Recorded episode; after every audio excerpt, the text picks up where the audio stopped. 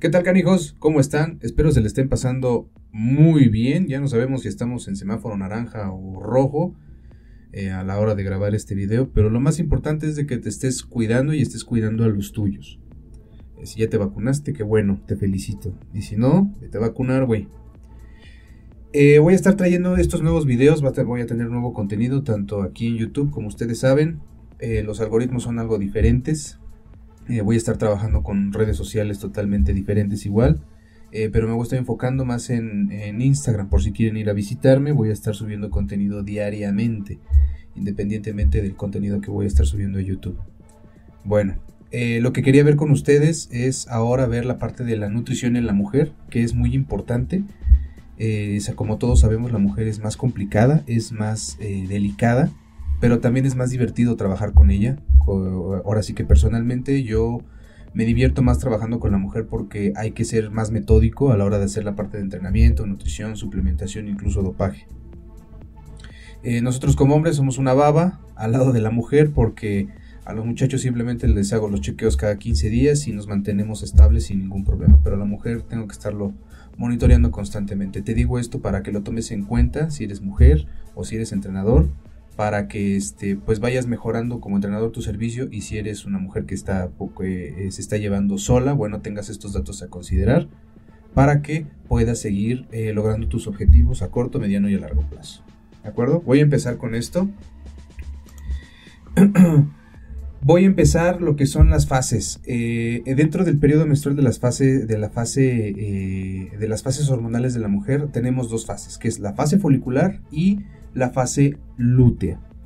Eh, la fase folicular se divide en fase folicular temprana y tardía. Y la fase lútea igual. Eh, lútea temprana y lútea tardía. Te voy a presentar aquí, fíjate cómo aquí la temperatura durante la fase folicular se mantiene a 36.4 grados centígrados.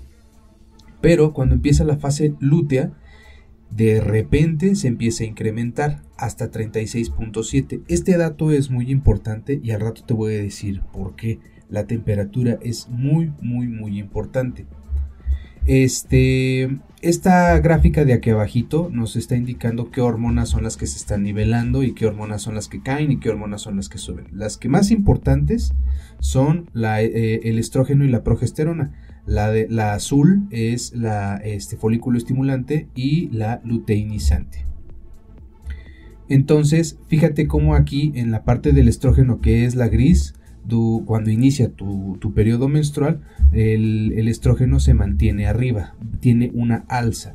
Pero cuando empieza la fase lútea, tiene una baja muy importante y la progesterona se empieza a elevar. Tú te puedes dar cuenta incluso en tu carácter. Durante tu fase folicular hay una mejor respuesta insulínica. El entrenamiento puede ser un poco más intenso. Soportas bien y aparte este, hay una mejor recuperación. Estás de buen humor. Incluso la libido se dispara. Eh, eso es muy importante que lo tengas muy bien en cuenta. Y durante la fase lútea eres un ser totalmente diferente. Eh, como el estrógeno cae, se eleva la progesterona y también hay una mayor resistencia a la insulina. No hay una recuperación buena como tal. Aunque no seas diabética, hay una resistencia a la insulina. Eh, hay síntomas de depresión, incluso hay síntomas premenstruales. Es, es, un, es muy complicado. Por eso es de que si tú me estás viendo y tu novia dices es que son, es que me la cambian a cada rato, bueno, le puedes echar la culpa a las fases, eh, fases, a sus fases hormonales. Ahora, cuáles son los días. Cada mujer es muy diferente en cuestión de, de, sus días de menstruación. Hay mujeres que son muy exactas, hay mujeres que no son tan exactas, pero más o menos el periodo es de, 28 días. Te voy a explicar más o menos cómo queda aquí de la siguiente forma. Eh, del 1 aproximadamente al 5, a los 5 días, que es el inicio de menstruación. Del 6 al 10 son los días infértiles, que esto lo puedes tomar más que nada pues como un método anticonceptivo, que no te lo recomiendo porque no es muy, muy, muy seguro. Y de ahí nos saltamos del día 11 hasta el día 21, que son tus días fértiles. Y del día 22 al día 28, este, son tus días infértiles. Esto tiene que ver precisamente con el ciclo eh, de ovulación. Este es el folículo, más o menos aquí a la mitad, que es aproximadamente a los, que serán? A los 15 días, entre el 14 y el 16, de acuerdo, sale el óvulo y estos son tus días fértiles. Y después viene lo que es eh, eh, tus días infértiles. Ahora, esto que lo, quiero que lo tengas muy, muy en cuenta, que es muy importante porque vamos a empalmar lo que es la parte de la nutrición con tu ciclo, eh, con tu ciclo menstrual, con tus fases hormonales. ¿Para qué? Para que aproveches mejor los recursos, que es muy importante. Una vez explicado esto, ahorita vamos a retomar otra vez lo de la, lo de la temperatura y ahorita te voy a explicar bien por qué. Bien, eh, durante las fases hormonales hay mucha variación en los pesos, por eso es de que les digo a las mujeres que no se estén pesando. Hay mujeres que se me pesan incluso diario y dicen es que ya subí un kilo, es que ya subí dos kilos, pero es que llevo yo la alimentación correctamente, es que me mato yo en el gimnasio. Bueno, no es precisamente porque algo estén haciendo mal, sino simplemente se debe a sus fases hormonales. Fíjate cómo aquí en la fase lútea temprana empiezo con 65 kilogramos. En la tardía con 66 kilogramos. Recuerda que van disminuyendo aquí, perdón, en tanto la temprana como en la tardía, ya está arriba totalmente los estrógenos. Y luego, durante la fase lútea temprana, este, empiezan eh, con 64 kilos, empiezan a bajar eh, eh, de peso, perdón, fase folicular temprana y tardía. Y esta es la lútea temprana. Y luego en la tardía empiezan otra vez a subir de peso 67 kilogramos. Esta baja de peso de 64 kilogramos se debe a la temperatura. ¿Recuerdas que te dije que se elevaba? Bueno, ahorita lo vamos a seguir tomando en cuenta. Por eso es de que es muy importante, por lo menos yo, cuál es el protocolo que yo practico de que cada semana hago pesajes para yo nada más eh, acomodar lo que es la parte de los macronutrientes. No no lo hago para ver si están más pesadas o menos pesadas. No se traumen con el peso. Simplemente son datos que yo requiero para eh, poder hacer ajustes a la alimentación.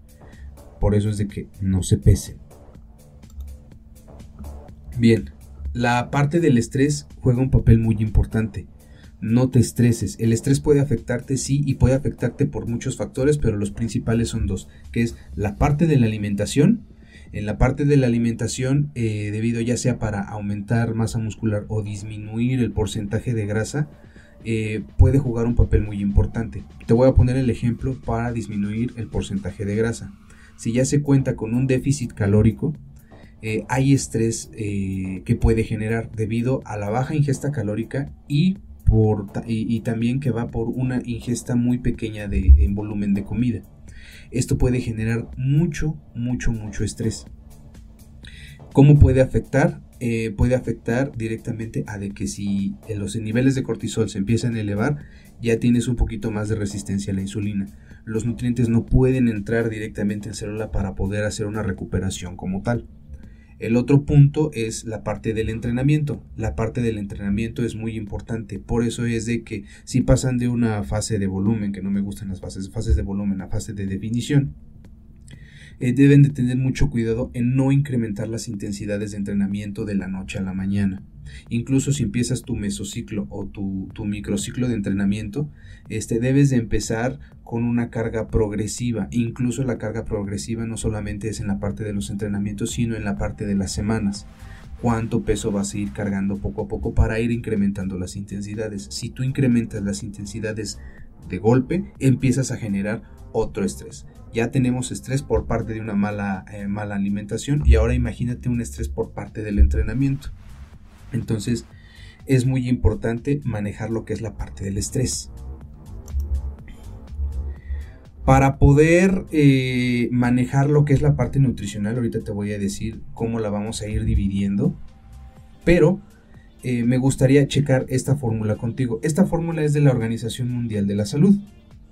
Hay muchas fórmulas, puedes utilizar Harrison Benedict, puedes utilizar eh, Mifflin, la que tú gustes pero siempre y cuando tiene que estar bien calculada, tanto tus calorías como tu ingesta de macronutrientes. Aquí yo puse lo que es la edad, eh, hombre y mujer, que son los factores. Esta es la fórmula que vamos a utilizar. Y este es el grado de actividad, ligera, moderada y alta. Ojo, aquí en grado de actividad siempre vamos a utilizar la moderada. Solamente se utiliza la alta para atletas de alto rendimiento o en dados casos para entrenamientos de más de dos horas al día divididos. Entonces, para lo que es físico, culturismo y fitness, vamos a utilizar lo que es la parte, el factor eh, de actividad moderada, que para hombres y mujeres. Me voy a centrar en lo que es en las mujeres porque esto es para, ustedes, pero la fórmula la dejo para que si estás checándola puedes eh, eh, este, experimentar con tu, con tu peso en esta fórmula. Aquí es una mujer de 30 años de 68 kilogramos. Bien, voy a agarrar lo que es la fórmula de 30 años. Mujer es 8.7 por peso más 829. Aquí está, que me da un total de 1420.6 calorías. Estas 1400.26 calorías las voy a multiplicar por el factor de actividad que es moderada, que es 1.64. 1420.6 por 1.64 es 2329.7 calorías. Esas son las calorías que nosotros vamos a estar utilizando diariamente. Ahora, en la parte de la mujer, ¿cómo vamos a empalmar la parte de la nutrición con sus fases hormonales? Me voy a regresar un poquito.